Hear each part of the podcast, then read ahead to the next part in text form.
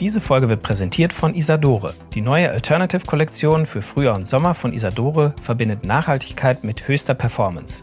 Isadore ist einer der ersten Hersteller, der eine komplette Kollektion, also Arm- und Beinlinge, Trikot, Hose, Weste und Jacke, aus recyceltem Material anbietet und dabei keine Abstriche bei Funktionalität und Style macht.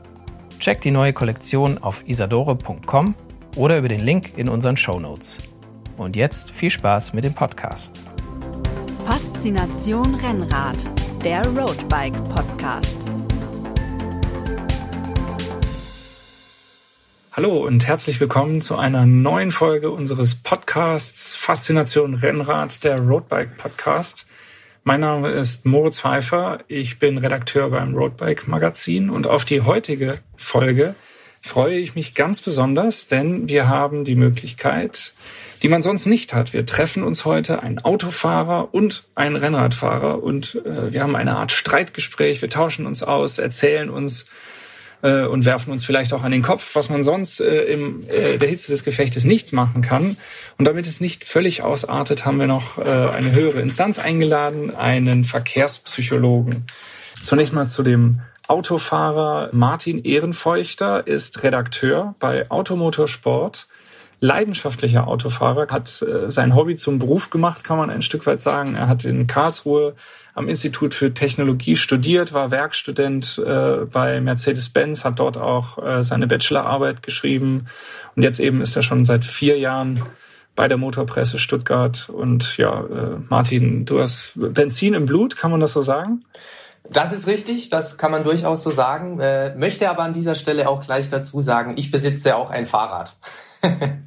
Das ist gut, ähm, weil ich als Gegenpart bin natürlich, ich bin leidenschaftlicher Rennradfahrer und auch nutze das Fahrrad auch im Alltag, um von A nach B zu kommen.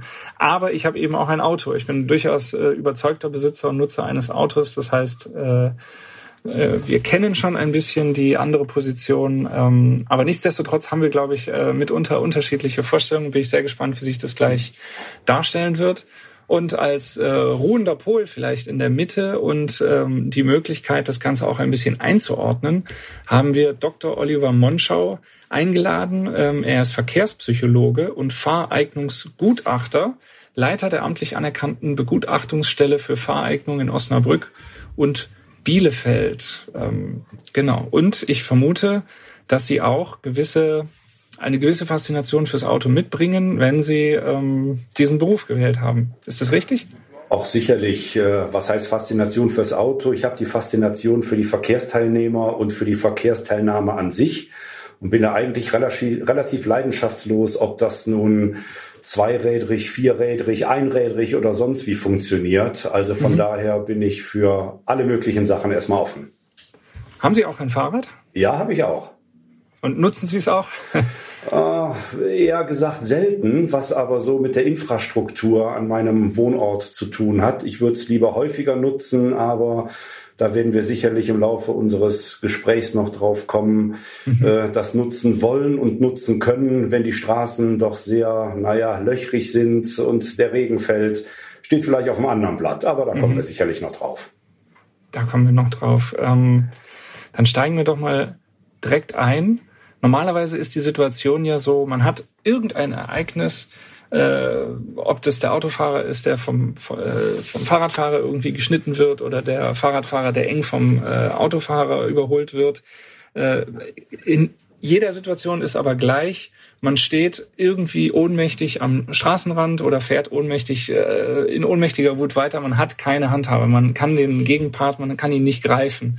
Und wenn man ihn greifen könnte, wäre es vielleicht auch gar nicht so gut. Aber ähm, was äh, die Frage direkt an ähm, den Autofahrer hier, ähm, was, was ist denn die abgefahrenste äh, Situation, die dir jetzt persönlich einfällt, die du äh, erlebt hast mit dem äh, mit einem Fahrradfahrer, wo du wirklich gedacht hast, um Gottes Willen, der Kerl, der hat ja wirklich jetzt nicht alle Latten am Zaun. Mhm. Also ob es jetzt eine, eine besonders abgefahrene Geschichte ist, weiß ich nicht, aber es sind durchaus Situationen, die sich immer wieder wiederholen ähm, mhm. und dadurch dann für Ärgernis sorgen. Also äh, war auch äh, wirklich letzte Woche so auf dem Weg zur Arbeit. Wir sind ja momentan hauptsächlich im Homeoffice, aber ab und an schaut man ja doch mal dann im Büro vorbei. Ähm, da bin ich mit dem Auto unterwegs gewesen und da war es wirklich so, also ich war auf der Straße und äh, rechts neben mir auf einem, einem Radweg auch ganz vorbildlich ein, ein Lastenradfahrer äh, vorne mit so einer Wanne und auch äh, zwei Kindern drin und ähm, ja, auf einmal, er war wohl schneller als sein äh, Vorgänger äh, und schnitt auf die Straße, äh, ohne zu blinken, äh, oder was heißt zu blinken, ohne zu schauen, ähm, vor mir äh, quasi vor die Nase und zack, da dachte ich mir dann natürlich schon, okay, hallo, ähm, geht's noch? Und äh, das war auf, äh, sicherlich so ein Punkt äh, oder ist ein Punkt, der, der häufiger auch vorkommt. Ähm, wo mir dann auch so, klar, neben der passenden Infrastruktur, über die wir sicherlich dann äh, auch noch im Laufe des Gesprächs sprechen werden, ähm, ja auch so ein bisschen das Sicherheitsbewusstsein des Fahrradfahrers äh, dann hier fehlt. Also das ist ja aber dann auch schon fast ein bisschen suizidal, kann man sagen, oder? Also wenn ich es richtig verstanden habe, der wollte jemanden überholen und hat einfach auf die Straße rausgezogen. Genau, der war wohl, also ist generell ein Thema, was, was mir so auffällt bei, bei Lastenrädern oder dann auch äh, Pedelecs. Ähm, da habe ich manchmal so ein bisschen die Sorge, dass ähm, ja der Fahrradfahrer sich vielleicht auch nicht der Maße und auch der der Geschwindigkeit und letztendlich dann auch vielleicht der der Verletzlichkeit äh, seinesgleichen äh, immer bewusst ist. Ich gebe die Frage gleich mal weiter an den Verkehrspsychologen. Ist das ein Problem, was wir tatsächlich häufiger sehen, dass die, dass die ähm, größer werdenden Fahrräder oder auch E-Bikes, die ja auch älteren Leuten, die ähm, sonst vielleicht gar nicht mehr fahren würden, das Fahrradfahren doch weiter ähm, erlauben? Ähm, also ist das äh, ein Problem? Also mangelnde Radbeherrschung, ähm, mangelnde äh, mangelndes Problembewusstsein vielleicht im Straßenverkehr, das man öfter beobachtet? Oh ja, leider ja. Das Problem nimmt zu. Auf der einen Seite ist es aus meiner Sicht ein absoluter Segen, dass es diese elektrounterstützten Fahrräder, welcher Couleur auch immer, gibt weil dann sich auch wirklich Personen trauen, die sagen, Mensch, nach drei Kilometern gib mir die Puste aus. Auf einmal haben sie die Möglichkeit, 30 Kilometer zu fahren. Dann haben wir natürlich das Problem, dass sich dann auch sehr viele Leute aufgrund dessen überschätzen und wo man dann sagen könnte, ich schmeiß einfach mal eine Zahl in den Raum. Weiß ich was, die ältere Person, die auf dem Fahrrad sitzt und sagt, so ich habe einen Radius von vielleicht 10 Kilometern, den ich sehr gut fahren kann. Auf einmal habe ich den Radius von 30 Kilometern.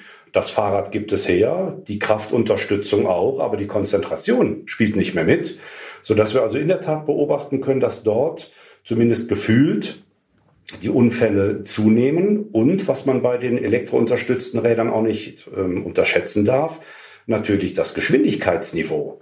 Na, selbst wenn die bei 20 oder 25 äh, gedrosselt sind, muss man auch so ein Tempo als normaler Fahrradfahrer, ne, aber Herr Pfeiffer weiß, wovon ich rede als Rennradfahrer, äh, auch so ein Dauertempo muss man erstmal hinbekommen und das kriegen jetzt auch körperlich äh, unzureichend trainierte Leute locker hin und die unterschätzen dann in der Tat den eigenen Bremsweg.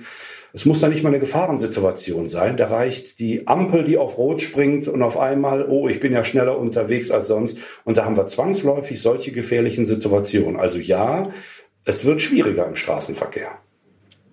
Heißt im Umkehrschluss auch, ähm, durchaus mal selbstkritisch überlegen, ob man ein Fahrtechniktraining oder sowas machen will, egal ob man jetzt mit dem E-Bike unterwegs ist oder auch Rennradfahrer ähm, profitieren ja auch davon, wenn sie ihr Rad sehr, sehr gut beherrschen. Äh, nicht nur das, die Frage möchte ich ganz weit ausdehnen. Auch ein Fahrsicherheitstraining mit dem Kraftfahrzeug kann schon mal Wunder bewirken. Mhm. Sowas mache ich alle paar Jahre mal, gerne nach einem Kraftfahrzeugwechsel, um einfach mal zu sehen, wie reagiert das Fahrzeug. Besonders interessant, als ich vom Fronttriebler auf den Hecktriebler umgestiegen bin. Ne, Marken will ich jetzt nicht nennen. Ja, und auf einmal merkte ich dann in der immer enger werdenden Kreisbahn flog das Heck weg, trotz aller Elektronik, und da wird's schon spannend. Mhm. Und das Gleiche finde ich, äh, es gibt ja leider schon zu wenig Autofahrer, Autofahrerinnen, die so ein Sicherheitstraining machen, aber Radfahrer, die mal an so etwas teilnehmen, wenn das überhaupt angeboten wird, kenne ich im Prinzip überhaupt nicht, macht aber aus meiner Sicht sehr großen Sinn. Hm. Also erste Quintessenz halte ich jetzt einfach mal fest, an alle Beteiligten im Straßenverkehr immer in der Lage sein, das eigene Verkehrsmittel, was man führt, egal welches es ist, auch wirklich beherrschen, ob das Radbeherrschung ist oder eben das Auto.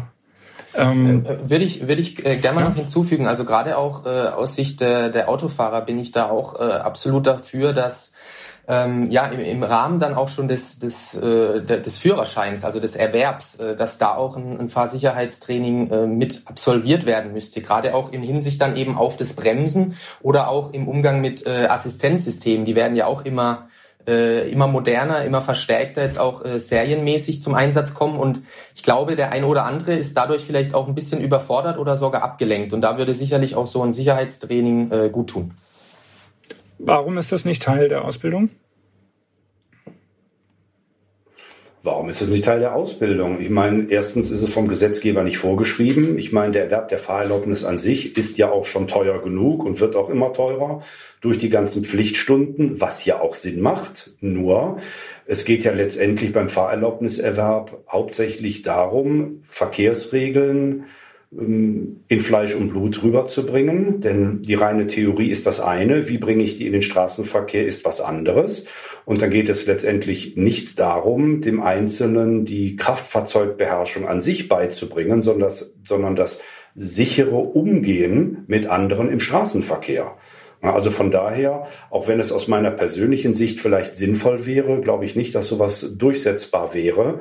Denn dafür sind doch die Kraftfahrzeuge viel zu unterschiedlich. Und wenn Sie gerade aktuell den Wandel erleben, immer mehr hin zum Elektrokraftfahrzeug, haben Sie auch eine ganz andere Fahrphysik bisweilen, anderes Beschleunigungsvermögen etc.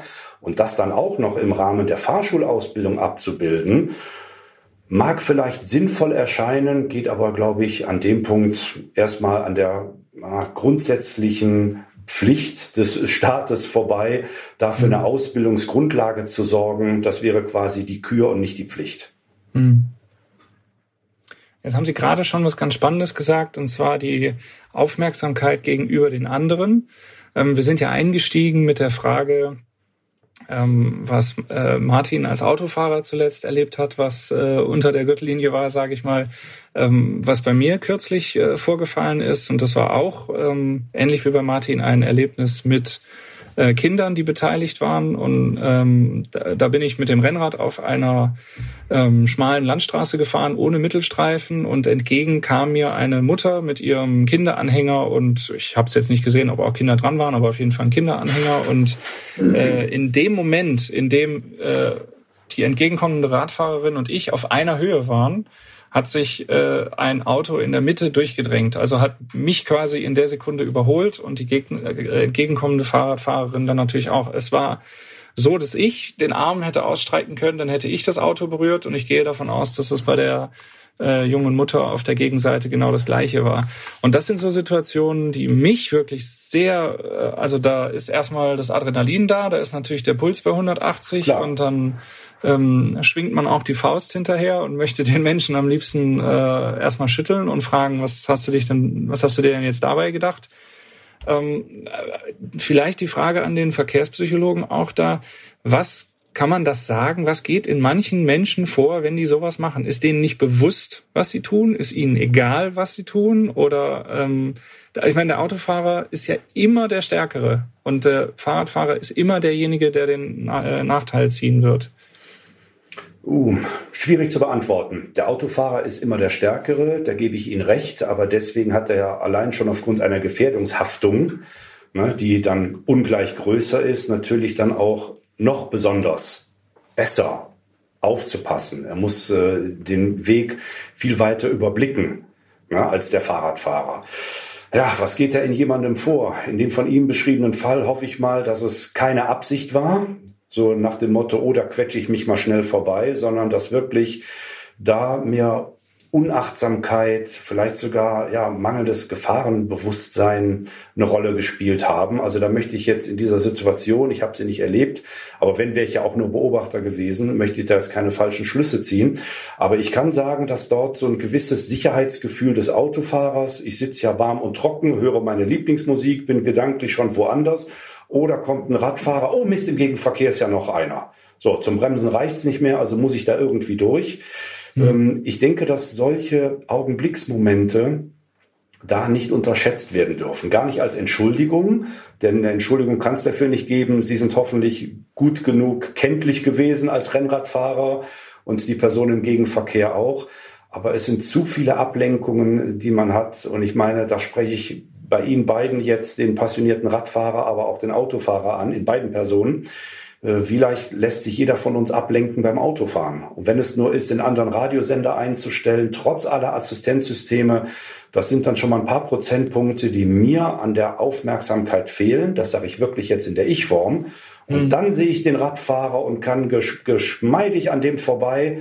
Nee, geschmeidig geht nicht mehr, weil ich jetzt im Gegenverkehr die Radfahrerin übersehen habe.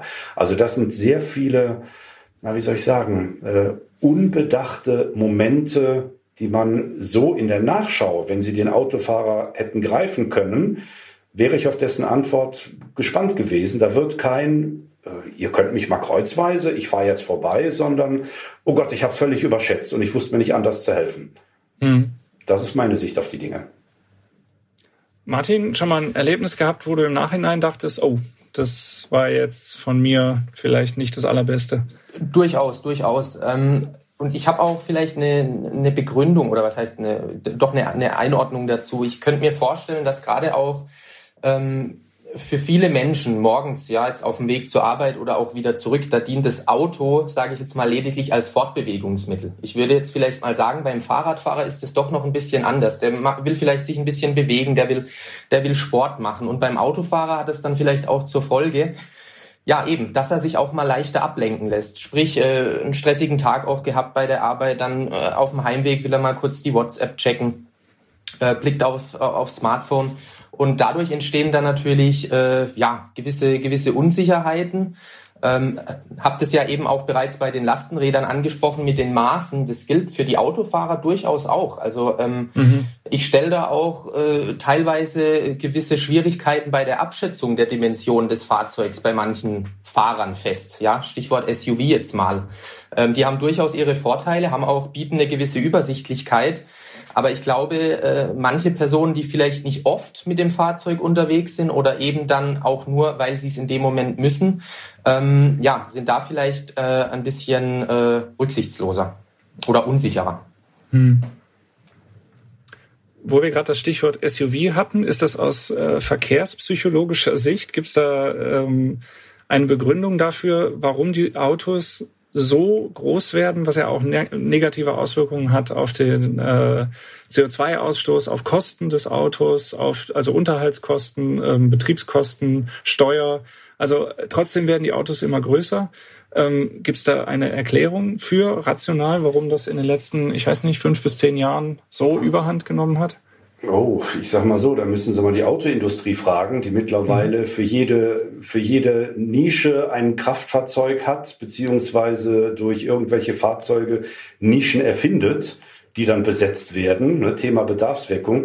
Ähm, ja, wobei der SUV ist ja keine Nische mehr. Das ist ja schon, also ohne SUV ist man ja kann man als Autohersteller ja auch wahrscheinlich gar nicht mehr bestehen. Nö, nee, natürlich nicht. Er ist keine Nische mehr, aber schauen wir mal 20 Jahre zurück. Da waren dann SUV, das gab es wahrscheinlich als, als Wort noch nicht mal.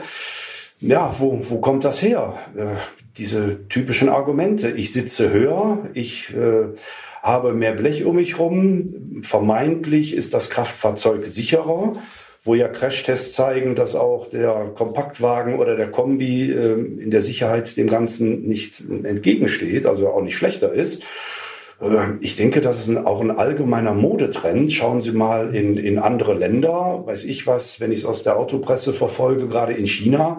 Da haben sie immer noch die Stufenhecklimousinen, die hier äh, zunehmend äh, weniger im Straßenbild auftauchen sodass dann die Automobilhersteller auch hingehen und gerade für den chinesischen Markt was entwickeln, was hier nicht so ganz verkäuflich ist. Und so scheint das auch hier ein richtiger Modetrend zu sein. Und das darf man psychologisch sicherlich nicht unterschätzen. Weiß ich was, ein Wohngebiet. Ich habe äh, zehn Nachbarn, neun davon fahren SUV und bei mir steht jetzt ein neues Auto zum Kauf auf dem, äh, ja, soll ich sagen, auf meinem Zettel.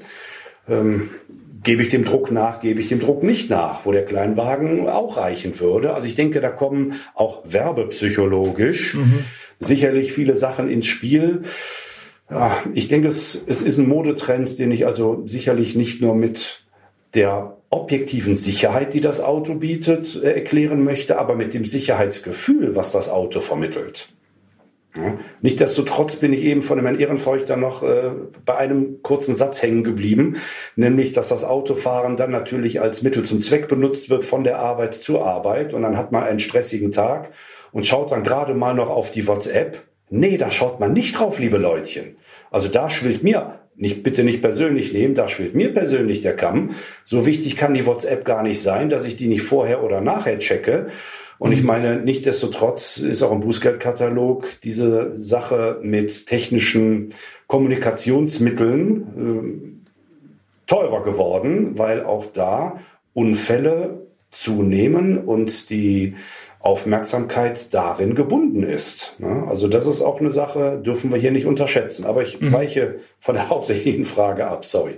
Mhm. Nee, aber es ist ja eine, eine richtige Ergänzung. Was mich mal interessieren würde beim, jetzt wo ich die Chance habe, einen Autofahrer das mal zu fragen, ähm, was, äh, was, wie kommt das? Warum überholt man so eng? Warum wird da manchmal die Scheibenwaschanlage angemacht, um irgendwie dem Fahrradfahrer noch einen Gruß mitzugeben? Oder warum, das finde ich auch ganz faszinierend, warum diese Ungeduld?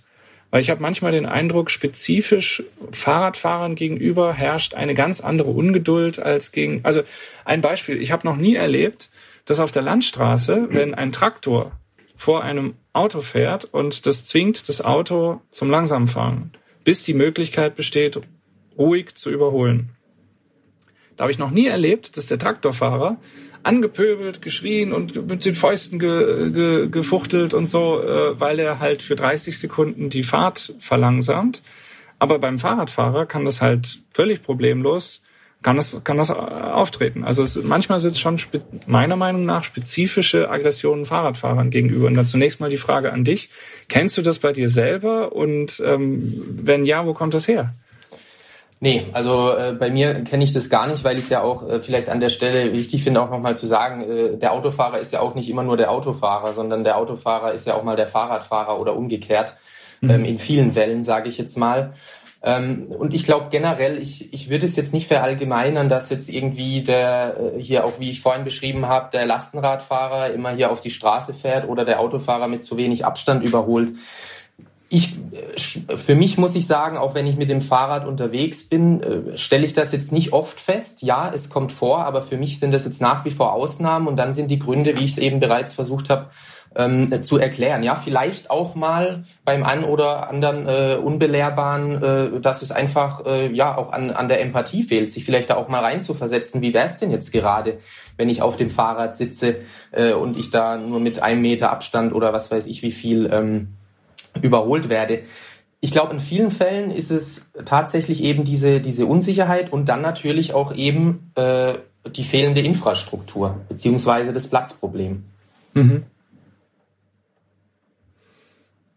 Kann die fehlende Infrastruktur das entschuldigen, wenn jemand, wenn jemand, wie jetzt in diesem Fall von mir eben geschildert, äh, Mutter und Kind und, und Fahrradfahrer gefährdet, indem er da einfach durchzieht? Also das ist doch dann eher ein Geduldproblem als jetzt, weil die Infrastruktur ist ja da zu sagen, okay, ich äh, habe jetzt hier eine Straße, die dürfen alle nutzen und ähm, der einzige Nachteil für mich ist, dass ich jetzt zehn Sekunden kurz warten muss. Natürlich, klar. Ähm, das ist sicherlich der Fall, aber das kann ich ja genauso gut auch der, der Dame sagen, die damals mit dem Lastenrad und den zwei Kindern mir die äh, auf die Straße gefahren ist. Die hätte natürlich auch die zehn Sekunden warten können äh, und im, mhm. in einem passenderen Moment äh, den Vorgänger überholen können. Also von daher würde ich sagen, da reden wir eher über individuelle Probleme oder Charakter und nicht ein allgemeines Problem, das jetzt vielleicht zwischen Autofahrern und, und Fahrradfahrern herrscht. Was sagt der Verkehrspsychologe dazu? Äh, Im Prinzip schon, aber. Ich gebe mal, es gibt in der Psychologie diese schöne Sache Handelnder versus Beobachterperspektive. Das ist das, ich erkläre es den, den äh, Anwesenden mal so, nehmen wir es mal im Supermarkt. Ähm, ich stehe an der Kasse, bin an fünfter oder sechster Position, auch schon ein klein wenig genervt, dass es so lange dauert. Und auf einmal drängelt sich eine Person vor. Warum die sich vordrängelt, weiß ich nicht, aber ich sehe nur, der kommt von der Seite rein, drängelt sich vor, wird vorgelassen. Meine Güte. Mein erster, mein erster Affekt ist, Mensch, der Blödmann, warum hat er denn nicht gewartet? So. Das, was die Person vielleicht hat, ganz schwierigen Termindruck, was ganz Wichtiges zu erledigen, was ich natürlich nicht weiß. Also geht diese Person an den Leuten an der Kasse vorbei und sagt, Mensch, äh, für sich selber, ich habe so ganz eilig, weil. Das heißt, die Person, die handelt, nämlich der sich dort vordrängelt oder vormöchte, der hat seinen Grund in einer gewissen Situation. Das ist der Handelte. Aber als Beobachter kenne ich diese Situation nicht. Ich sehe nur, die Person drängelt sich vor und werde unwillkürlich vielleicht sogar auf einen Persönlichkeitszug schließen. Mensch, dieser Blödmann, was hat's der denn eilig und so weiter. Das Gleiche haben sie letztendlich im Straßenverkehr auch. Ja, denn das, was äh, Herr Pfeiffer gerade sagte, äh, Sie fahren da nichts ahnend mit Ihrem Fahrrad und dann kommt dann von hinten einer. Am liebsten hätte ich den doch mal geschüttelt. Sie haben sich ja sehr vorsichtig ausgedrückt. Sofort äh, läuft bei Ihnen der Film ab. Ich sage es in meinen Worten, dieser Raudi, dieser Blödmann muss der. So, wenn Sie den gefragt hätten, ganz ruhig, hätte der Ihnen wahrscheinlich eine Situation beschrieben. Mensch, genau in der Situation war ich abgelenkt, sorry, hab Sie nicht gesehen. Und auf einmal merken Sie, es war wirklich die Situation und kein Persönlichkeitszug. Und das haben wir immer wieder im Leben, weil mir die Sachen dann letztendlich fehlen. Deswegen gebe ich dem Herrn Ehrenfeuchter auch recht, weil er eben sagte, naja gut, die Person mit dem Lastenrad hätte genauso gut warten können. Ich denke, wir kommen relativ schnell immer wieder auf den Punkt Geduld üben, gegenseitige Vorsicht und Rücksicht. Ne? Paragraph 1 der Straßenverkehrsordnung. Sorry, dass ich jetzt hier den Oberlehrer machen muss. Aber äh, das steht nicht ohne Grund in Paragraph 1. Ne? Gegenseitige Vorsicht und Rücksicht. Dann muss ich einfach zurückstecken, wenn ich in dieser Situation nicht überholen kann. Das ist ein ganz interessanter Punkt. Ich habe äh, eine Sache ja auch äh, schon aufgeschrieben vor diesem Gespräch. Meiner Wahrnehmung nach ähm, neigen wir dazu, das ist jetzt äh, Küchenpsychologie und ich finde es gut, das jemandem äh, stellen zu können, äh, diese Frage oder diese Theorie vorstellen zu können, der das vielleicht einordnen kann. Wir neigen meiner Meinung nach dazu, uns schnell als Opfer zu sehen, das äh, gefährdet wurde und äh, in, in ja eben äh, in, in Lebensgefahr gebracht wurde durch jemand anders. Aber ähm, sind unfähig, uns auch selbst durchaus mal als Täter zu begreifen, also zu erkennen und sich einzugestehen, wenn man selbst durch seine Fahrweise oder Regelauslegung äh, oder Auftreten oder wie auch immer andere gefährdet hat oder auch un, vielleicht nur unnötig Platz eingenommen hat und die anderen äh, genötigt hat, unnötigerweise genötigt hat, langsam zu fahren. Äh, mhm. Ist das ein tatsächliches Phänomen? Also diese ja, Opfer, Täter, äh, dass man sich in den Rollen fest, äh, da, also das sagen wir mal, die Selbstreflexion fehlt. Ist das ein Phänomen, was äh, Sie jetzt auch kennen aus der Praxis?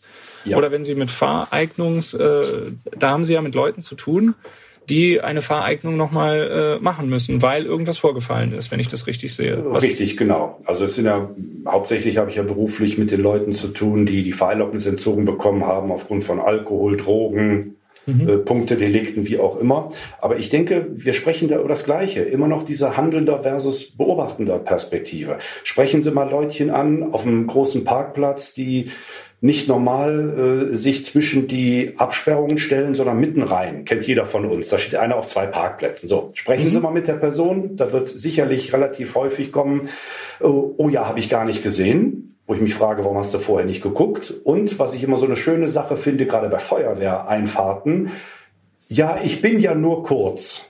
So, wenn ich das schon höre, was, was, was, was soll das für eine Erklärung sein? Ähm, natürlich äh, ist dann derjenige, der gerade etwas macht, Täter, also in Anführungsstrichen Täter. Ja, ja, natürlich. Ne? Ja, ja, klar. Äh, weiß dann, oh, ich bin ja in 30 Sekunden wieder da. Und ich als Beobachter sehe dann, ja, Moment, trotzdem verstößt du gegen die Regel. Wenn just jetzt was wäre, weiß ich, ob da hinten ein Notarzt gebraucht wird oder ein Haus brennt äh, und dann bist du eben nicht da. Und ich meine, da neigt jeder von uns dazu, eigenes Verhalten, auch Fehlverhalten, na, immer so ein bisschen schön zu quatschen. Na, ich meine, da spreche ich jetzt in Ihnen beiden mal Radfahrer und Autofahrer an. Nehmen wir mal einen, einen Innenstadtbereich mit einer Fußgängerzone vollkommen klar. Wir drei fahren alle drei separat mit dem Auto und wissen genau, ich muss einmal quer durch. Durch die Fußgängerzone geht nicht, also fahre ich mit dem Auto brav drumherum. Kein Thema. Jetzt steigen wir alle drei separat auf unser eigenes Fahrrad. So, und dann, dann läuft schon, na, ich sehe Herrn Pfeiffer schon lachen. So, er weiß, worauf ich hinaus will. So. Ich habe gerade einen äh, Mikrofonausfall. Also gut, ne? so, dann, dann wissen, worauf es hinausläuft. Äh, ich habe die eigentlich verkehrsrechtlich die gleiche Strecke zu fahren um diesen Fußgängerbereich herum, aber naja gut, jetzt sitze ich ja auf dem Fahrrad und es ist ja auch ein bisschen weiter und äh, ich habe ja Muskelkraft, die ich dann einsetzen muss. Also wird da mal ganz schnell das eigene Recht, was ich drei Minuten vorher noch als Autofahrer kannte und akzeptiert habe, ein bisschen umgemünzt. Sie merken wieder, es ist die Situation, denn als Person kenne ich ja die Regeln und werde dann vielleicht mal mitten durch die Fußgängerzone fahren. Vielleicht ein bisschen schieben, weil zu viele da sind, dann guckt keiner, dann sitze ich wieder drauf. So, und schon ist das Unrecht, was ich begangen habe. Na, das kann ich doch wieder schön quatschen durch, oh, ist Regen angesagt, ich wollte schnell da durch. Oder, oder, oder. Das sind im Prinzip alles keine Erklärungen, sind ja Ausreden. Und ich denke, mhm. das haben sie im normalen Leben so wie im Straßenverkehr, der ja auch nur ein Abbild des normalen Lebens ist.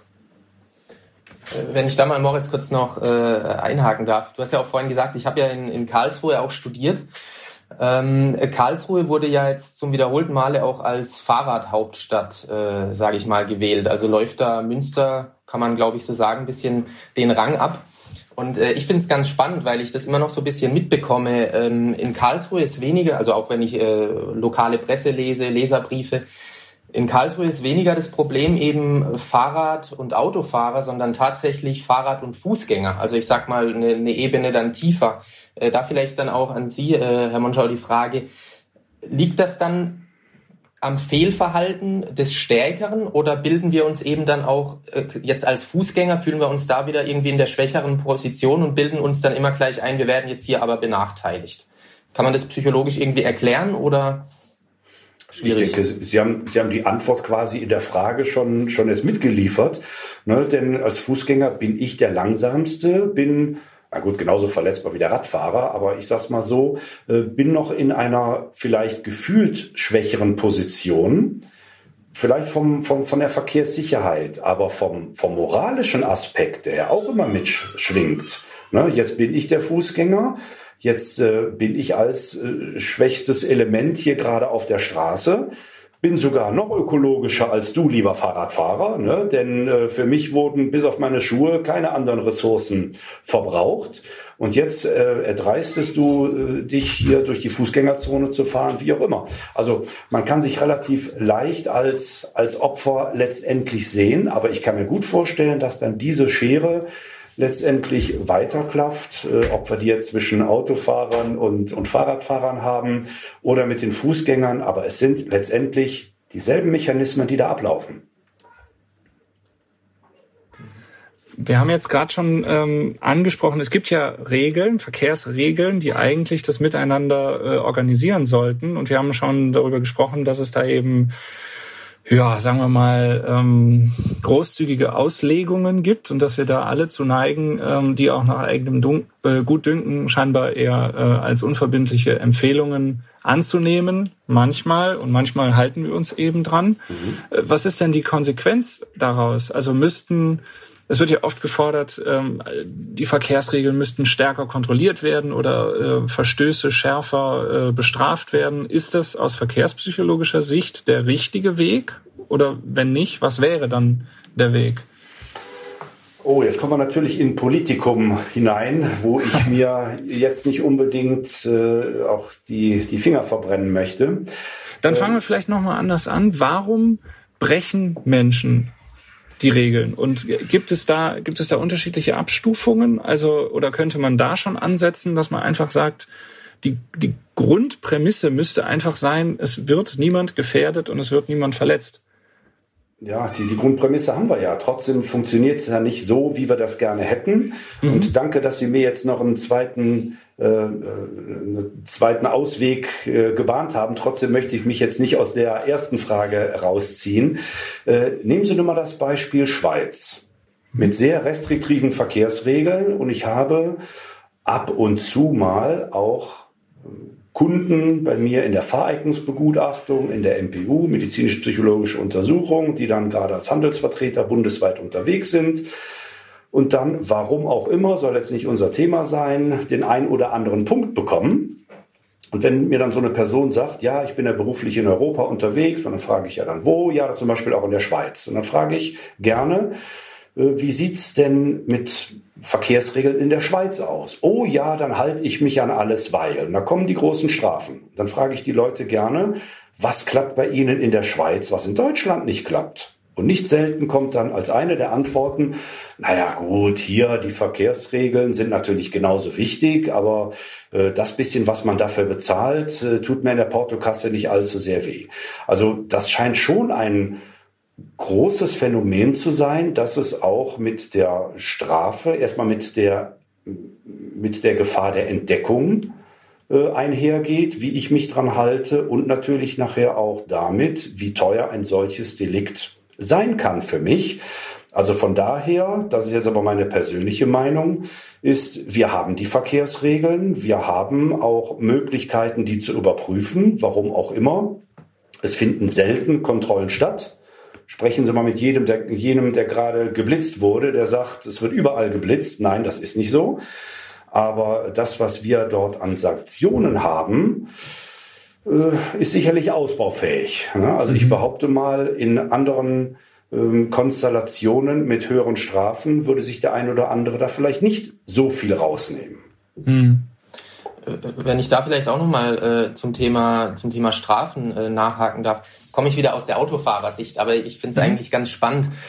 Ähm, da unterscheiden wir ja schon auch bei, bei den Strafen zwischen Auto- und Fahrradfahrern. Also wenn ich jetzt, äh, ich glaube, ich bin mir nicht ganz sicher, aber wenn ich jetzt eben so ein, als Radfahrer einen Radfahrstreifen nicht benutze, sondern die Straße und einen, einen Crash verursache, muss ich, glaube ich, bin ich bei 35 Euro. Wenn ich als Autofahrer aber jetzt, was ja auch durchaus mal vorkommt, einen, einen Radweg, also auf einem Radweg parke, ähm, bin ich bei 70 Euro und einem Punkt.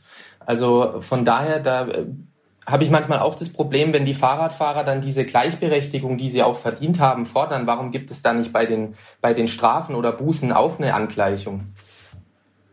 Ja, ich sag's mal so, äh, ohne dass ich jetzt eine erschöpfende Antwort darauf habe. Äh, ich möchte Ihre Frage sogar noch ausweiten. Warum bin ich als Autofahrer durch mein Kennzeichen für alle ersichtlich? Zumindest äh, wer der Halter des Fahrzeugs ist. Äh, und als Fahrradfahrer, egal was ich mache, habe ich kein Kennzeichen, an dem man mich letztendlich dingfest machen könnte. Also da kommen wir, auch wenn es jetzt die Gefahr hat, dass wir in eine bodenlose Diskussion vielleicht kommen könnten, aber das sind so Marker, die ich auch bei mir im Job immer wieder höre, so nach dem Motto, naja gut, ähm, mit, mit dem Auto betrunken fahren, oh nein, ja, aber auf dem Fahrrad, ja meine Güte, natürlich nehme ich das Fahrrad, um zur Party zu fahren und nachher mit Alkohol wieder zurück. Ganz anderes Rechts- oder Unrechtsbewusstsein. Aber ich finde, so gerade weil wir beim Thema Verkehrsregeln sind, wenn Sie einfach mal so in, in, auf, sich auf ein Gedankenexperiment einlassen, weil doch sehr viele Leute aus meiner Wahrnehmung Verkehrs, gerade Verkehrsregeln immer so als Maßregelung, als Gängelei sehen. Man, Sie werden sicherlich auch dieses Phänomen kennen, Landstraße, Tempolimit auf 70 und das Gefühl sagt, Mensch, die verträgt doch locker 100. Warum werde ich denn jetzt hier runtergebremst? So, der Gesetzgeber sagt, es ist nicht unsere Aufgabe, die Verkehrsregeln zu hinterfragen, sondern es muss mich dran halten. Warum jetzt die 70 da steht, ist ja ein nice to have, ähm, weiß ich was, schlechte Fahrbahn oder sonstige Sachen oder querender Verkehr. Aber es muss ja nicht unbedingt sein. Mein Gedankenexperiment zielt in diese Richtung. Vielleicht auch, dass der ein oder andere Zuhörer, Zuhörerin das mal mitmachen möchte. Wie sähe es aus, wenn wir von jetzt auf gleich keine Verkehrsregeln hätten? Alles ist weg. So, keine Verkehrsregeln, aber wir haben nach wie vor Fahrräder, Autos, Lkw und was da so alles rumfährt. So, Experiment ist klar, keine Verkehrsregeln.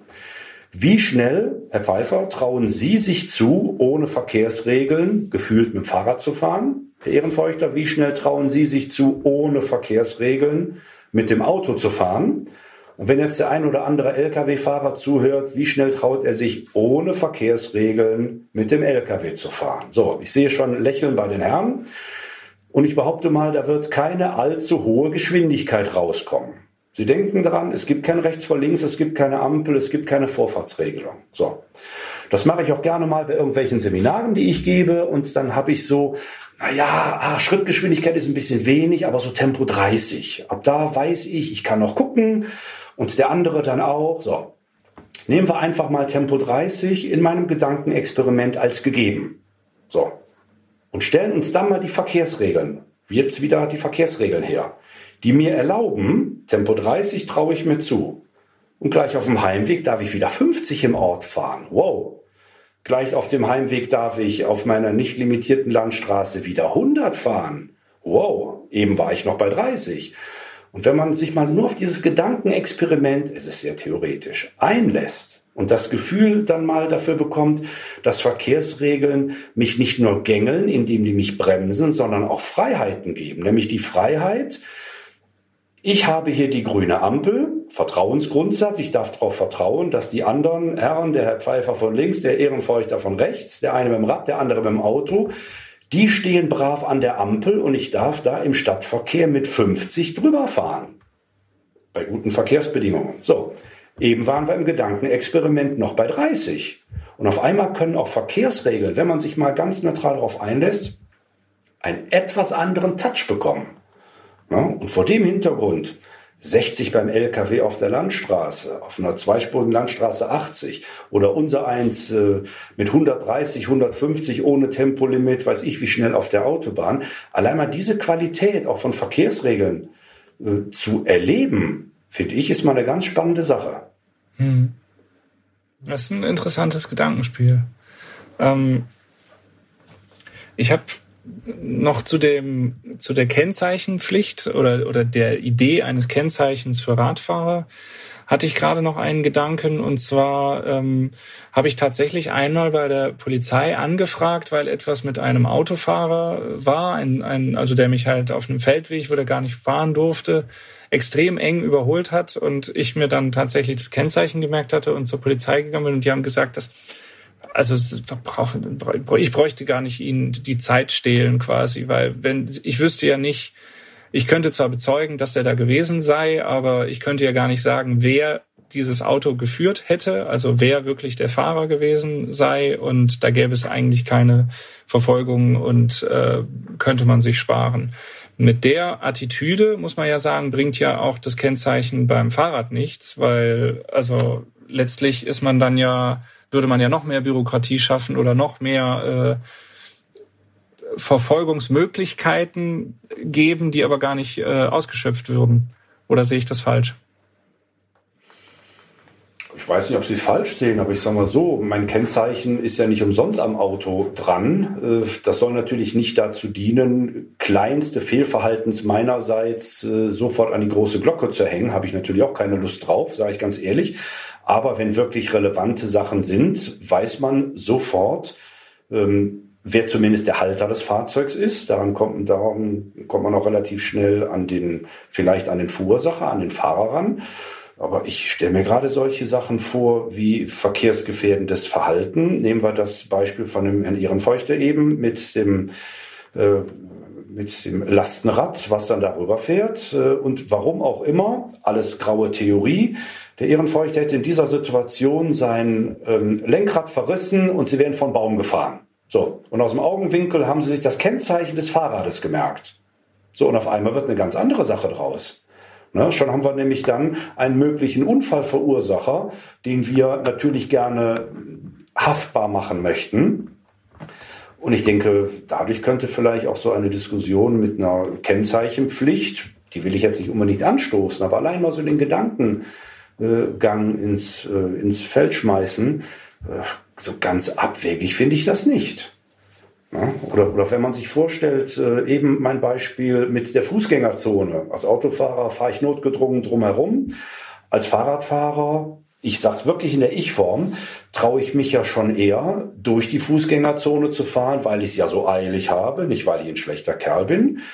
Aber wenn man mit einem Kennzeichen dann äh, potenziell sehen könnte, wer ist denn das eigentlich? Ah, ist vielleicht auch die Hemmschwelle, dass ich da doch durchfahre, ein klein wenig größer. Wie gesagt, mhm. alles nur Gedankenspiel, aber warum soll das nicht mal andiskutiert werden? Mhm. einen Gedanken habe ich schon die ganze Zeit.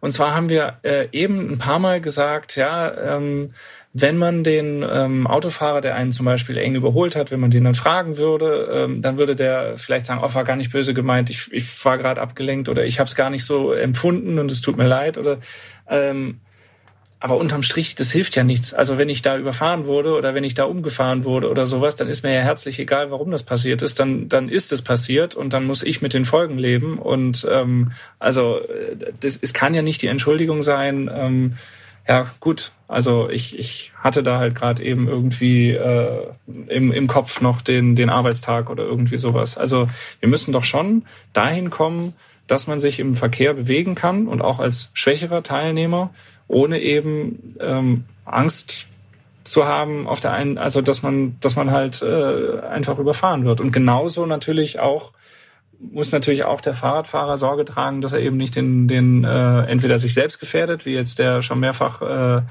äh, erwähnte äh, schnell rausziehende Lastenradler ähm, oder aber eben äh, andere seinerseits äh, schwächere Verkehrsteilnehmer ähm, gefährden, die Fußgänger jetzt. Aber also wir müssen doch irgendwie zu einem ähm, Miteinander kommen, äh, was, was, ja, was auskömmlich ist. Was, was gibt's da noch für, für Möglichkeiten? Tja, sich selber mal auf den Prüfstand stellen. Also ist das, ist das nun nötig? Muss ich nun unbedingt immer nah am Tempolimit oder über dem Tempolimit noch äh, nach Hause fahren? Ich meine, da gibt es mhm. ja genügend Untersuchungen, die sagen, dass bei einem Weg, bei einem Fahrweg von zehn Kilometern, ob sie sich ans Tempolimit halten oder nicht, sie kommen nicht sehr viel früher an. Mhm. Ja, also das sind so Sachen, die gefühlt anders sind. Da muss ich wieder auf das Kassenphänomen weisen, dass ich denke, das, das kennen wir alle. Voller Supermarkt, fünf Kassen und gefühlt stehe ich immer an der Kasse, die am längsten braucht. Mhm. So. Nein, aber wie sieht's da? Ne? Woher kommt das? Bei den anderen nehme ich es anders wahr. Ne, ich nehme anders wahr, die, die Kassen, da läuft es schneller. So. Und ich nehme es anders wahr, wenn ich jetzt zu schnell unterwegs bin äh, ja, dann bin ich schneller zu Hause. Hätte ich auf die Uhr geguckt, äh, hätte ich gemerkt, nee, äh, so viel schneller ist das nicht. Das steht also in keinem gesunden Nutzen und für die Verkehrssicherheit äh, von Nutzen sowieso schon mal nicht. Ja, aber da wollte ich gerade Herrn Pfeiffer noch sagen, das sollte ja auch jetzt nicht die Entschuldigung sein des Autofahrers. Das ist ja nicht seine Entschuldigung, oh, ich war abgelenkt. Denn wie gesagt, wenn der ihn hinten ins Fahrrad reinfährt, ist ihm egal, warum er das gemacht hat. Da muss ich an den Autofahrer äh, den Appell richten, äh, Verzeihung, jetzt kommt wieder der erhobene Zeigefinger, du hast nicht abgelenkt zu sein. Wenn du das nicht hinbekommst äh, mit lauter Musik und halb aufs Handy gucken und noch mit dem Beifahrer unterhalten, äh, dann musst du an deinen Ressourcen arbeiten und dich auf eine Sache konzentrieren. Und da verzeiht halt auch der Straßenverkehr, ob als Fußgänger, Radfahrer, Autofahrer, wie auch immer, der verzeiht dann an dieser Stelle halt keine Fehler. Wenn ich ja nachher sage, oh, ich habe aufs Handy geguckt und dann ist was passiert, wird Ihnen jeder sagen, Warum hast du aufs Handy geguckt? War nicht deine mhm. Aufgabe. Deine Aufgabe war, von A nach B zu kommen. Unter Wahrung der Verkehrssicherheit, Paragraph 1 vor gegenseitige Vorsicht und Rücksicht. Das ist der Hauptaspekt. Also mhm. mein Plädoyer ist in dieser Hinsicht wirklich mh, mit Ruhe und Bedacht fahren. Vor allen Dingen auch mit dem, mit dem Fehler der anderen rechnen. Ja, denn wenn Sie jetzt äh, mit Ihrem Rennrad da durch die Gegend fahren, haben Sie wahrscheinlich auch ein höheres Tempo als ein anderer. Äh, das muss ich ja auch erstmal mit einkalkulieren können. Und weiß ich, ob Sie da nicht im Schlagloch ausweichen und auf einmal ist der Meter 50, zwei Meter Abstand zum Überholen, den ich wähle auf der Landstraße, äh, wird dann auf einmal auch relativ eng. Leute, nehmt mal ein bisschen das Tempo raus. Auch dieses gefühlte, dieses Gehetztsein, dieses ich muss ganz schnell. Nee, muss ich mhm. gar nicht. Ich muss gesund und für alle bekömmlich von A nach B kommen. Das ist der Punkt. Ja, so so kommen, diese Scheuklappen weg. Kommt da, also wir haben ja auch viele Emotionen einfach im Straßenverkehr. Immer egal, ob das im Auto ist mhm. oder im Fahrrad. Ich weiß nicht, Martin, du nickst schon. Also das kennst du vom Autofahren auch. Die, die, die Emotion. Wie kriegt man die raus? Ich sage jetzt Emotion, ähm, ich meine dann natürlich auch Aggression, aber es gibt ja verschiedene ähm, Emotionsstufen. Deswegen sagen wir einfach nur mal Emotionen. Wie kriegen wir die raus? Also ich möchte jetzt vielleicht hier gar nicht mal den psychologischen Ansatz wählen, sondern auch durchaus nochmal die, die Infrastruktur äh, da ins, mhm. ins Spiel bringen. Ähm, ich glaube, wir, wir werden da immer oder auch zukünftig einen, Konflikt haben, äh, wenn die Infrastruktur nicht äh, jetzt zukünftig angepasst wird. Ähm, also ich habe, äh, als ich neulich auch einen Artikel geschrieben habe, mich lange mit äh, einem, einem Stadtplaner oder Stadtmanager äh, von, von Nordhorn zum Beispiel unterhalten, die ganz gezielt auf, auf separate Wege setzen. Das ist natürlich auch immer stadtabhängig, das ist ganz klar. Ähm, äh, in manchen Städten ist es nicht umsetzbar, aber in vielen dann eben doch, zum Beispiel eben in Nordhorn, die haben da ein großes äh, Kanalnetz und die sind quasi so vorgegangen und haben an den an jeden Kanal einen Radweg noch gebaut. Äh, da gibt's ein grünes und ein, ein, ein rotes Radnetz und sind da haben da quasi Auto und Fahrradfahrer schon mal separiert. Also das ist ja durchaus auch ein, ein Lösungsvorschlag. Und ansonsten, ich weiß nicht, das würde mich mal noch interessieren, Moritz, diese diese Pop-up-Radwege, die ja mhm. bei den Autofahrern durchaus auch für Diskussionen äh, gesorgt haben. Wie wie nimmst denn du die als Fahrradfahrer wahr? Siehst du, findest du die total toll oder waren die für dich eigentlich manchmal auch nochmal ein Sicherheitsrisiko? Weil, ähm, also für mich war das so, ähm, die waren auf einmal da und sind dann aber auch teilweise irgendwo an der Kreuzung wieder geendet. Äh, da stand dann der Fahrradfahrer und ich hatte manchmal auch das Gefühl, er weiß jetzt selber nicht wohin. Ähm, wie, wie war das für dich? Also genau das Phänomen, was du jetzt ansprichst, ähm, da ist was und dann ist es auf einmal wieder vorbei.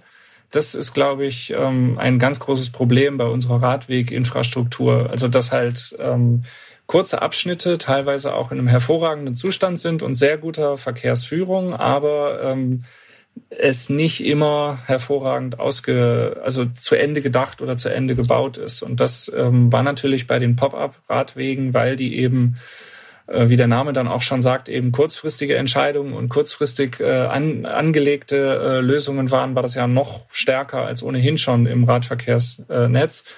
Und deswegen habe ich die, ich sag mal, wenn ich drauf war und habe mehr Fläche als vorher und die wird mir als Fahrradfahrer zugewiesen, dann hat mich das natürlich gefreut und das finde ich gut.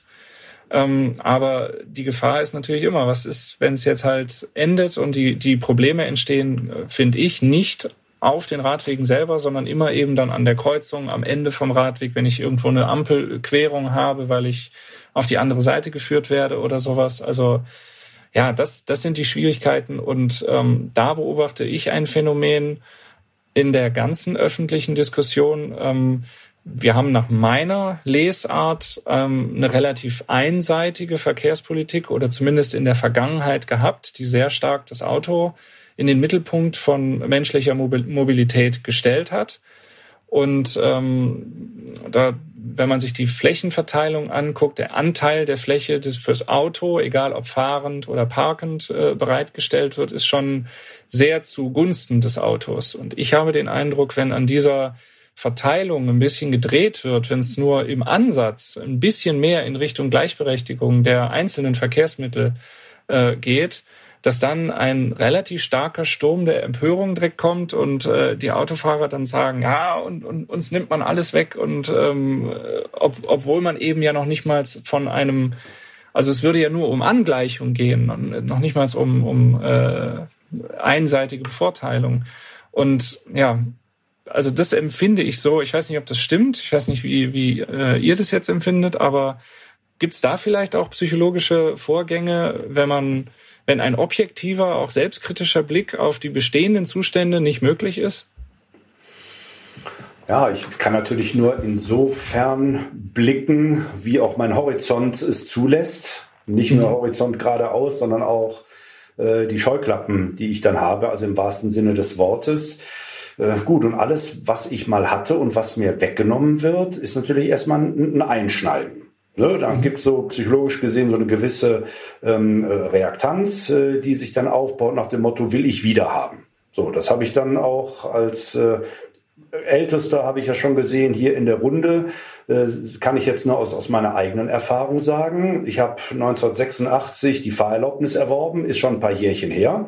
Das war noch genau die Zeit, wo es dann auch vom politischen Willen immer hieß, Individualverkehr ganz prima und jeder soll ein Auto haben. Und damals war dann auch die Fahrerlaubnis noch besonders wichtig, was ja auch heute ein bisschen anders ist. So, und dann sage ich mal ganz klar aus meiner Sicht, ähm, ich bin jetzt diesen ganzen Sachen gefolgt, musste aufs Auto umsteigen, weil der Individualverkehr gefördert wurde. Deswegen sehen unsere Straßen ja auch so aus, wie sie aussehen. Äh, öffentlicher Nahverkehr wurde immer mehr zurückgeschraubt, wie auch immer. So, äh, ich bin also nicht freiwillig zum Autofahrer geworden, sondern zum großen Teil auch, weil ich es musste. So, und jetzt auf einmal kommt diese bisweilen sehr emotional geführte Diskussion. Und auf einmal bin ich als der Autofahrer, der ich vorher sein sollte, sein musste, bin ich jetzt in der Diskussion, so nach dem Motto, Mensch, du alter Stinker, du fährst immer noch so ein Ding. So, ja, ich würde ja gerne auf den öffentlichen Nahverkehr umsteigen, wenn das denn möglich wäre. Und ich würde auch lieber Fahrrad fahren, wenn ich da nicht Angst um mein Leben hätte. So, dass natürlich irgendeiner damit anfangen muss, ist vollkommen klar. Aber da sage ich mal, deswegen sage ich es auch in der Ich-Form. Ne, so, ähm, ich bin dieser Verkehrspolitik gefolgt, die viele Jahre her das Nonplusultra war, und auf einmal ist genau das der falsche Aspekt. Und da frage ich mich, ja komisch, äh, warum bin ich jetzt wieder derjenige, der da mitmachen muss? Würde ich ja auch gerne, aber gib mir mal dafür die Strukturen. Ich meine, gehen Sie mal mit offenen Augen durch die Innenstädte. Diese ganzen äh, Bausünden 60er, 70er Jahre, Autostraße durch, die Fußgänger durch riesige Brücken immer drüber und äh, hässliche Betonbauten. Ne? Das wäre aus heutiger Sicht hoffentlich gar nicht mehr so denkbar. Ne? Dann geht es dann um die Fußgänger und die Autos haben sich anzupassen.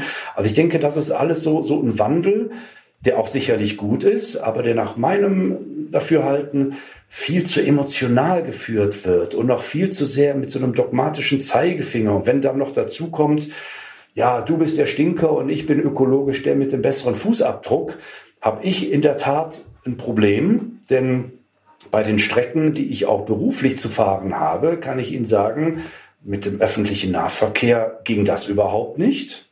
Wenn es möglich wäre, würde ich mir gerne Gedanken darüber machen, auch den Kostenfaktor und den Stinkefaktor Auto dann ähm, äh, zurückzufahren. Ne, aber das sind so Sachen, wo mir auf Deutsch gesagt häufiger mal so der Kamm schwillt.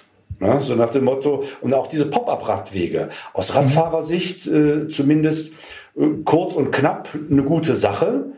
Aus Autofahrersicht äh, denke ich auch, huch, auf einmal ist der Radweg da und dann plane ich meinen Weg schon anders und merke dann eine Woche später, nee, der ist ja gar nicht mehr da. Was sollte das jetzt eigentlich? Also so dieses, dieses Halbherzige, da habe ich persönlich immer so ein paar Probleme mit. Wie geht's dir, Martin?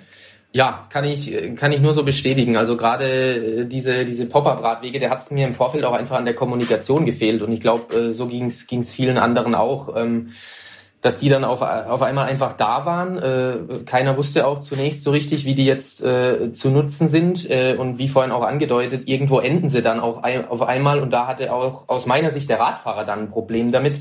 Und gerade diese Punkte, ja, also Kreuzungen oder, oder Ampeln, das ist ja auch äh, eine Situation, wo es wo es häufig mal dann kracht.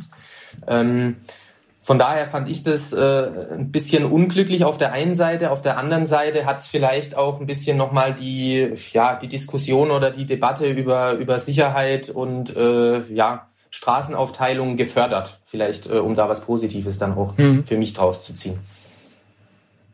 Also für mich, sorry, für mich ist da immer ganz wichtig, auch mal so sich überhaupt auf den Gedanken einzulassen, Perspektivwechsel. So, wie fühlt mhm. sich jetzt der Radfahrer, wenn dieser Pop-up-Radweg jetzt endet? Und ich meine, gut, äh, dann darf ich halt als Autofahrer jetzt nicht abgelenkt sein durch Gespräche und so weiter. Ich muss halt mitbekommen, so, das Ding endet irgendwann. Oh Gott, und ich fahre jetzt so nah an dem vorbei. Meine Güte, wie kann das denn sein? Allein auch dafür mal, mal Verständnis zu haben. Genauso wie ich für die Fahrradfahrer plädiere. Ähm, Leutchen, ähm, haltet euch auch mal an die Verkehrsregeln. Wissen Sie, wenn ich bedenke an meinem Wohnort, da haben wir, um ein Beispiel zu nennen, eine Aufpflasterung mit Tempo 20, ist ja selten genug. Und am Ende dieser Aufpflasterung ist dann in dieser 20er-Zone ein Fußgängerüberweg. Verzeihen Sie meine Wortglauberei, der heißt Fußgängerüberweg, weil er den Fußgängern dort einen Vorrang einräumt, den der Radfahrer sitzenderdings auf dem Fahrrad nicht hat. Natürlich bremse ich da, das ist dann auch ein Schulweg, wo ich gleich wieder dann lang fahre und sehe dann, weiß ich was, äh, vor meinem Auge wieder ein Dutzend äh, Schülerinnen, Schüler äh, über diesen Zebrastreifen fahren natürlich halte ich, ist vollkommen klar, aber ich denke auch, Leutchen, was ist denn jetzt so schlimm dran, wenn ihr abgestiegen wärt? Dann wärt ihr auch in meiner Gunst gestiegen, so im Sinne von, ich halte mich an die Regeln, ihr auch, prima.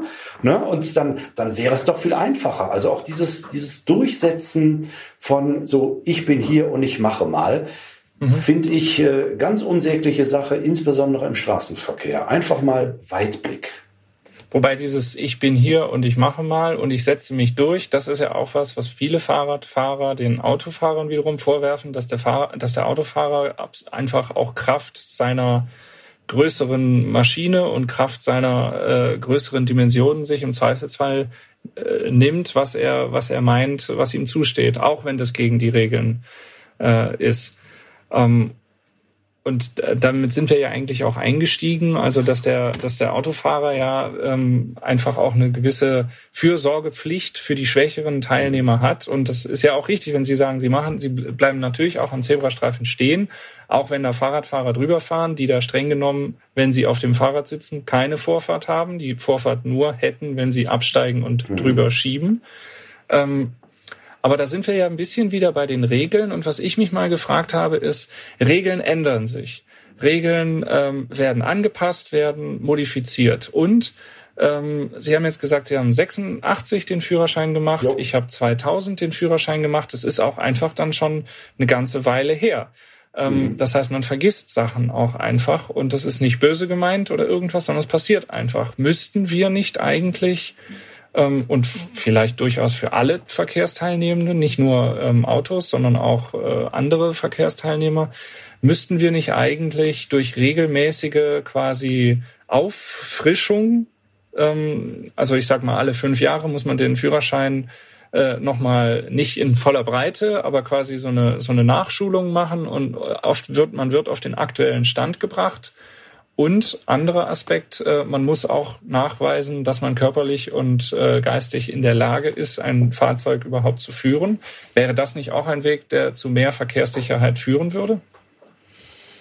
Weil faktisch ist es ja so, ich kann, ich kann unter Adenauer meinen Führerschein gemacht haben, in einem völlig anderen Land, verkehrspolitisch gesehen, mhm. in einem, in einer völlig anderen Infrastruktur, mhm. verkehrspolitisch gesehen. Mhm. Und ich bin 2001 äh, immer noch auf der Straße unterwegs ohne jede, ohne jemals gefragt worden zu sein, ob ich überhaupt noch weiß, wie es geht und ob ich es überhaupt noch kann. Das ist es. Das ist ein großes Problem. Und egal, wie ich jetzt antworte, äh, das ist natürlich jetzt ähm, politisch sehr, sehr heikel. Deswegen mhm. sage ich das jetzt als Privatperson. Äh, also mir, mir sprechen Sie da aus der Seele. Auf jeden Fall. Ne, denn ähm, fragen Sie mal die Leute nach den Verkehrsregeln. Wenn ich die Schüler fragen würde an dem Zebrastreifen, an dem Verkehrs, äh, ne, an diesem Verkehrshindernis für den Autofahrer in Anführungszeichen, was ja keins ist, sondern was dem anderen ja den Vorrang einräumt, wenn er sich denn richtig verhält. Wie verhalte ich mich da richtig? Ne? Oder bei, bei anderen Straßen, welches Tempolimit gilt hier? Wieso, weshalb, warum? Äh, da wäre aus meiner Sicht es schon sinnvoll, das zu machen Jetzt muss ich, äh, ich sag's mal so, jetzt muss ich natürlich politisch korrekt auch hier ein bisschen äh, argumentieren. ähm, jeder von uns hat natürlich erstmal die Pflicht, sich fortzubilden, ob es da nicht Neuigkeiten gibt. Dafür gibt es zum Beispiel ja auch die Motorpresse. Ehrenfeucht, der sitzt ja nicht umsonst hier. Das heißt, an wichtige Sachen, nur denken Sie äh, daran, als es die angebliche Winterreifenpflicht als sie eingeführt wurde. Ne? Die wurde ja gerne so verstanden, oh, ich habe keine Winterreifen, darf im Winter jetzt nicht fahren. Nein, es muss eine geeignete Bereifung sein. Das Ding hieß nie Winterreifenpflicht. Da hat ja auch dann die Autopresse entsprechend für Aufklärung gesorgt, wie das denn zu interpretieren ist. Und da muss ich als Autofahrer, als Verkehrsteilnehmer ich bin natürlich in der Pflicht, mich dort auf dem Laufenden zu halten. Ich kann also nicht sagen, oh, jetzt hat sich was geändert, das wusste ich nicht. Auf der anderen Seite, äh, sobald die Herren, wenn sie nicht gerade im Homeoffice sind, äh, nachher wieder am Straßenverkehr teilnehmen, hat jeder von uns die Verpflichtung zu prüfen, bin ich im Moment überhaupt fahrtauglich? Habe ich Medikamente genommen? Stehe ich vielleicht unter Alkoholeinfluss? Wie auch immer. Das heißt, das hat natürlich der Gesetzgeber aus oder nicht ohne Grund auf den Einzelnen im Straßenverkehr abgewälzt, weil dort nicht so eine ja überbordende Überprüfungspflicht sein kann. Äh, aber als Privatperson muss ich sagen, ähm, fragen Sie bei Ihnen äh, im eigenen Bekanntenkreis mal so die knackigsten Verkehrsregeln ab. Die werden sicherlich mhm. noch, noch leicht äh, aufgesagt werden können. Ne, aber fragen Sie zum Beispiel mal jemanden, Landstraße, zwei Fahrstreifen pro Richtung, bauartliche Trennung in der Mitte. Es steht kein Schild, wie schnell darf ich fahren? So, Sie nicken, eine Antwort kriege ich nicht, wahrscheinlich weil Sie auch denken, oh, was meint der denn jetzt und so weiter. Standardantwort ist immer 100. Nee, ist es nicht. Da gilt kein Tempolimit.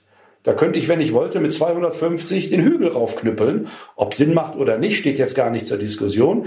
Aber das sind auch solche Sachen, wo ich dann denke, Leutchen, ab und zu mal wieder Verkehrsregeln lernen. Und nicht nur so vom Gefühl, dass es richtig, sondern dass man das auch, auch wirklich macht oder wirklich mal zum Eigenschutz zum Augenarzt gehen. Und wenn der Augenarzt sagt, so, das ist jetzt mit der Fernsicht, ist nicht mehr gegeben, äh, nicht auf die falschen Gedanken kommen, ach, im Führerschein steht die Brille ja nicht drin, ich kann zwar nicht mehr gucken, also brauche ich sie auch nicht. Leutchen, macht das mal bitte zum Eigenschutz und zum Schutz der anderen.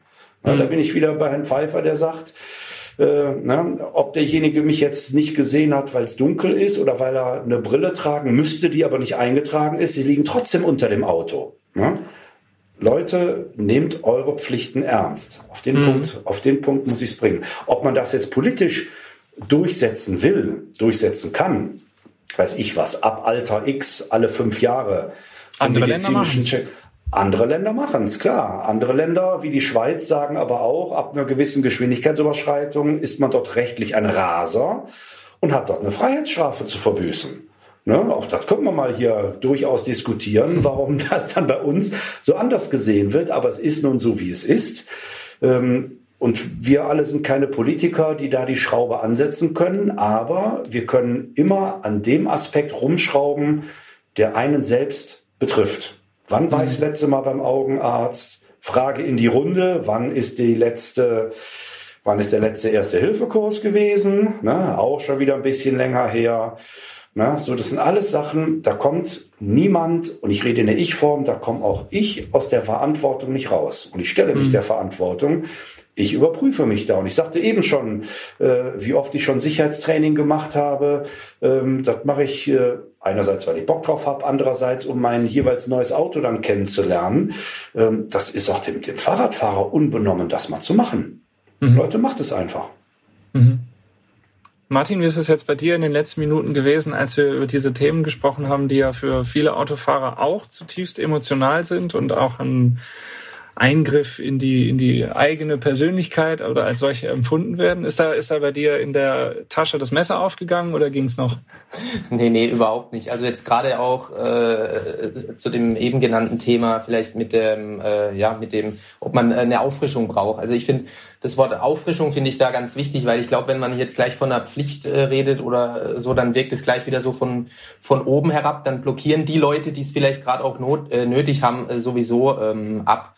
Ähm, ich glaube, da, da gibt es ja auch diesen Begriff mit diesen äh, Rückmeldefahrten. Also dass man quasi eine Rückmeldung bekommt über die Fahrfertigkeiten. Das hört sich dann gleich schon mal viel schöner an, als jetzt irgendwie eine Prüfung ablegen zu müssen.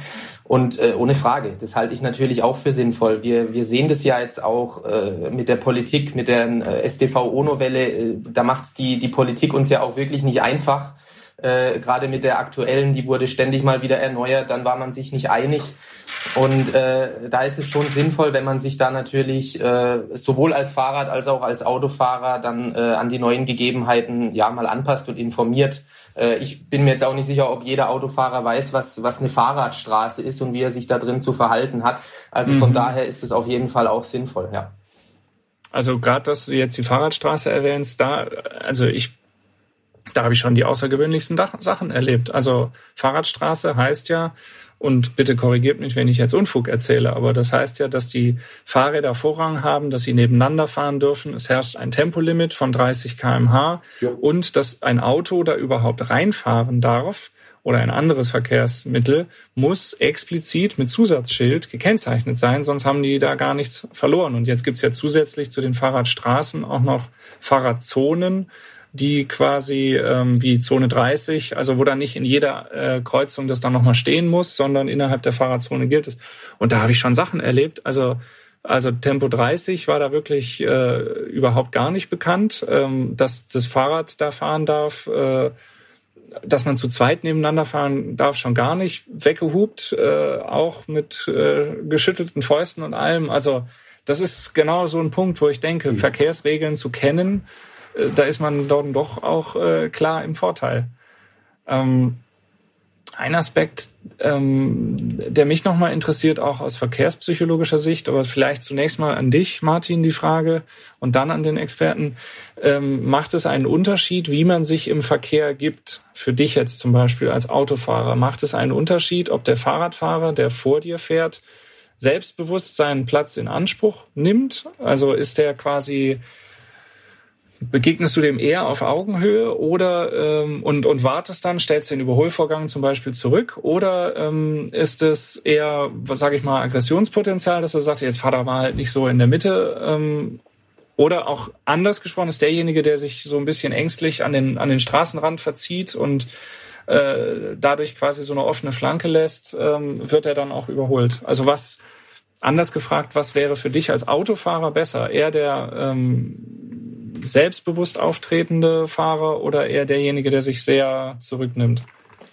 Also ich für meine Seite würde da eigentlich ungern einen Unterschied machen, weil ich glaube, es ist, äh, kommt darauf an, äh, dass ich mich einfach äh, richtig verhalte und das mache ich jetzt nicht abhängig davon, ob der vor mir souverän wirkt oder nicht. Und wenn wenn einer unsouver, also unsicher wirkt, äh, dann würde ich eigentlich, wenn dann sagen, dann wäre ich ich eher vorsichtiger, weil ich dann ja nicht äh, richtig einschätzen kann, ähm, macht er jetzt plötzlich irgendwas ganz Merkwürdiges. Also ich wäre da vorsichtig oder kann für meine Seite aus sagen, ähm, ich mache da keinen Unterschied oder fühle mich auch nicht provoziert, wenn jetzt einer äh, seinen Platz in Anspruch nimmt. Weil das vielleicht, bevor ich die Frage weitergebe an Herrn Monschau, ist auch ein Phänomen, was ich sehr, sehr oft schon erlebt habe. Man fährt als, eben als Rennradfahrer ist man ein bisschen schneller auch. Ich fahre in der Zone 30 äh, mit 30, 32 kmh. Es gibt wirklich überhaupt gar keinen Grund, mich zu überholen. Und doch äh, ich weiß nicht, dann sieht der Autofahrer, das ist ein Fahrrad und hinter dem bleibe ich nicht oder was auch immer der Grund ist, aber als Fahrradfahrer wird man da überholt. Als Motorradfahrer würde man da nicht überholt. Und der, man nimmt den gleichen Platz ein von der ungefähren Breite, aber als Fahrradfahrer wirst du da, wirst du da überholt. Selbst wenn der Autofahrer dann zu dicht überholen muss oder ähm, mit überhöhter Geschwindigkeit unterwegs ist. Also das, so ist mein Eindruck zumindest. Ähm, was sagt der Verkehrspsychologe? Ich sag mal so, da, da, da läuft natürlich auch ein Film ab. So von wegen, wenn ich mir vorstelle, ähm, wie gesagt, ich saß in der, in der Ich-Form. Äh, Sie fahren jetzt vor mir mit dem Rennrad in, der, in dieser Fahrradstraße exakt mit Tempo 30. Mhm. Sind Sie trotzdem ein Fahrrad, was ich schon tausende Male, hunderttausende Male überholt habe, weil ein Fahrrad halt langsam ist? Mhm. So, der Motorradfahrer, von dem weiß ich, je nachdem, was der für ein Motorrad fährt, wenn der am Gashahn zieht, könnte der seine 270 auf der Autobahn fahren.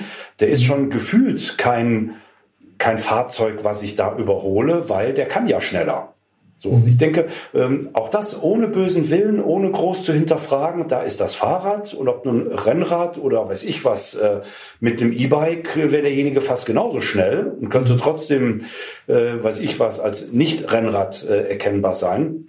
Also ich glaube, da, da läuft dann einfach dieser Film ab, äh, das ist ein Fahrrad und das überholt man mal. Das habe ich zu überholen. Also ohne groß Gedanken zu machen. Und da bin ich äh, nah dabei, was der Ehrenfeuchter gerade sagte. Ob nun da jemand sehr souverän wirkt oder nicht, ähm, würde auch für mich da erstmal keine, keinen großen Unterschied machen. Wenn natürlich wirklich jemand sehr wackelig fährt, weil weiß ich was, ähm, irgendwelches Ladegut nicht richtig verstaut ist auf dem Fahrrad und braucht mehr Platz, das ist natürlich dann noch ein Gefahrenzeichen, wo ich besonders vorsichtig bin. Aber da jetzt äh, unbedingt zu unterstellen, Mensch, der Autofahrer knüppelt an mir vorbei, weil er die Fahrradstraße nicht, in, äh, nicht ernst nimmt. Ich glaube, es ist wirklich das Phänomen Fahrrad und dann läuft der Film ab, dann überhole ich. Mhm. Ja. Ich meine, das, das gleiche Phänomen kennt jeder Autofahrer, so von wegen ähm, enger Innenstadtverkehr alles einheimische Kennzeichen, auf einmal ein Kennzeichen, wo man noch nicht mal weiß, wo kommt der denn her und auf einmal, ach gut, den lass ich mal rein. So, habe ich früher als Jugendlicher auch immer gedacht, bis ich merkte, Mensch, sind ja viele Dienstwagen zugelassen. Ne? Die kennen sich genauso gut aus wie ich auch. Muss ich dem jetzt Vorrang gewähren oder nicht? Also Spaß beiseite. Aber auch dieses Phänomen ist ja, ist ja allgegenwärtig. Ja, so dass ich dann denke, äh, es laufen unwillkürliche Sachen ab. Und wenn man sich mal die Mühe macht, so an, einem, an so einem Marker, das mal selber zu hinterfragen. Ja, Mensch, da war jetzt ein Rennrad vor mir, dass das der Pfeifer ist, wusste ich ja jetzt nicht, aber Rennrad. Und ich überhole den und habe auf einmal 45 auf dem Tacho stehen. Oh, war das jetzt nötig? Musste das jetzt unbedingt sein? Wenn ich mich das selber mal frage, wenn ich diesen, diesen Langmut habe, auch mal diese Selbstkritik, das ist ja mhm. kein, oh du Schande, wie konnte ich nur, wie schlimm, sondern einfach ein, war das nur notwendig? Aber da hapert es dann häufig, denn kaum habe ich dann den Rennradfahrer im Rückspiegel, äh, habe ich ja mein Ziel erreicht. Na, dann habe ich wieder die freie Straße und es äh, geht vorwärts. Also es spielen in der Tat sehr viele Mechanismen da eine Rolle. Das immer so auf, auf einen Nenner zu bringen, ist sicherlich nicht einfach, weil äh, da natürlich die Situation auch einen großen Anteil hat. Ne? Und natürlich auch die Sachen, habe ich es nun eilig, habe ich es nicht eilig, wie sieht's aus? Ja. Wenn ich mal zusammenfasse, können wir sagen, wir haben jetzt herausgearbeitet, ähm, man sollte die Regeln einfach kennen und anwenden und man sollte sie aktuell halten, mhm. sein eigenes Wissen aktuell halten man sollte bereit sein, äh, bereit sein, sich selbst zurückzunehmen im Verkehr, auch durchaus die eigene Rolle, das eigene mhm. Agieren selbstkritisch zu ähm, beleuchten.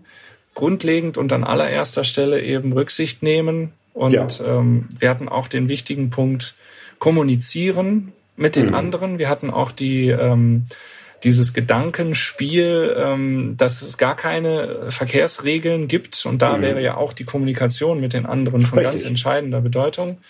Und ähm, wir hatten auch als eine ganz entscheidende Voraussetzung, egal wie man sich im Verkehr bewegt, mit welchem Verkehrsmittel, dieses muss man beherrschen. Ob das ein Fahrrad ist oder ob das das mhm. Auto ist, man sollte es wirklich beherrschen und man sollte mit bedacht unterwegs sein und mit Bedacht das tun, was man tut. Also nicht eben nebenbei noch andere Dinge und ich fahre halt, ach so, Auto fahre ich übrigens auch noch oder Fahrrad fahre ja, ich genau. auch noch, sondern äh, quasi mit den Gedanken bei dem sein, was man auch tut. Habe ich in dieser äh, Kurzzusammenfassung was Entscheidendes vergessen oder sind wir auf manche Gedanken noch nicht äh, zu sprechen gekommen? Nee, würde ich so unterschreiben.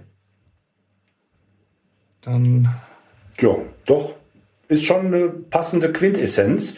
Mhm. Ne, vor allen Dingen, dass äh, jeder von uns aktiv und passiv ist, äh, auch mal seine Fehler macht, die auch unbewusst dann sein können. Und wie gesagt, nicht, nicht auf dem Recht beharren. Also dieses dogmatische, Leutchen, versucht mal da die Emotionen rauszunehmen. Super schwer, mhm. geht nicht und weiß ich äh, gleich auf dem Heimweg, wie oft ich da fluchen werde. Hört ja dann außer mir zum Glück keiner.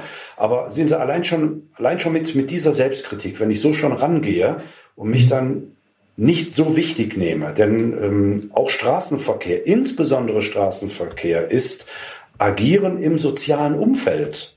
Das mache ich nicht allein auf weiter Flur. Da gibt's viele Leutchen, die genauso äh, unbeschadet von A nach B kommen wollen und das immer im Hinterkopf haben. Und auf einmal ist auch die WhatsApp, die gerade im Auto ankommt, nicht mehr ganz so wichtig. Denn da kann ich den Radfahrer, den Pfeifer vor mir in der, in der Radfahrstraße gar nicht mehr so richtig einschätzen. Was macht er nun? Weil ich dann, weiß ich, aufs blöde Handy gucke. Ne?